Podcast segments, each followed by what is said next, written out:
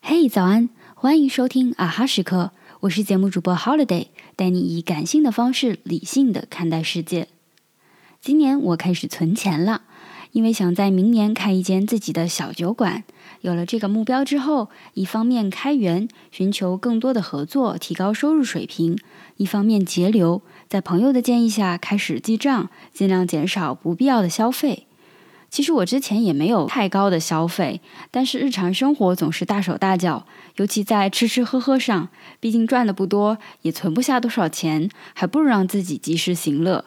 现在买一杯柠檬茶之前都要考虑一下，算了，还是回家喝水吧。虽然一定程度上每个月多存了一些钱，但是最近感觉自己好像也没有那么快乐了。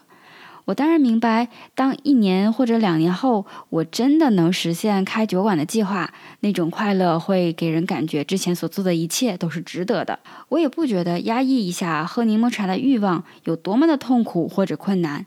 但是想一想。广州这种闷热的天气，走在室外，来一杯冰爽的柠檬茶，感受清凉的液体划过喉咙，好像给全身都降了温。那种快乐是一种活在当下的小确幸，而且或许就是这一杯柠檬茶，能让我开启整个下午的好心情，也更有动力好好工作。当然，并不是每一杯柠檬茶都会起到这个作用。有时候明明自己没有那么想喝，但是朋友都点了，那自己也跟风点。这种就是完全可以被削减的消费。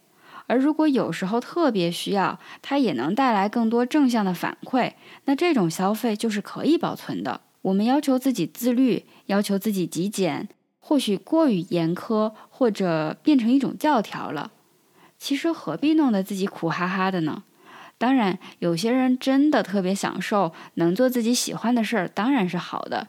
但对于更多的人来说，攒钱、减肥、自律，这些都是让自己变得更优秀、为未来筹划的一种途径，是反人性的。我们就像一根琴弦，有时候绷得太紧，反而容易断。就比如很多人戒奶茶减肥，本来每天都喝，结果一下子完全不喝了，可能会很难适应。如果这个时候减肥还没有什么效果，就会想自己已经这么努力了，这么辛苦了，却还是达不到想要的结果，心态就崩了，那就干脆算了吧。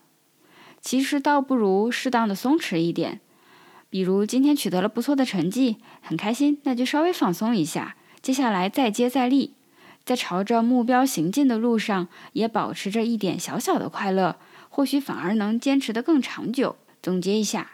今天想跟大家分享的是，在努力的过程中，别把自己逼得太紧，留出一些空间。看似进程可能会慢一些，但或许这才是长久之道。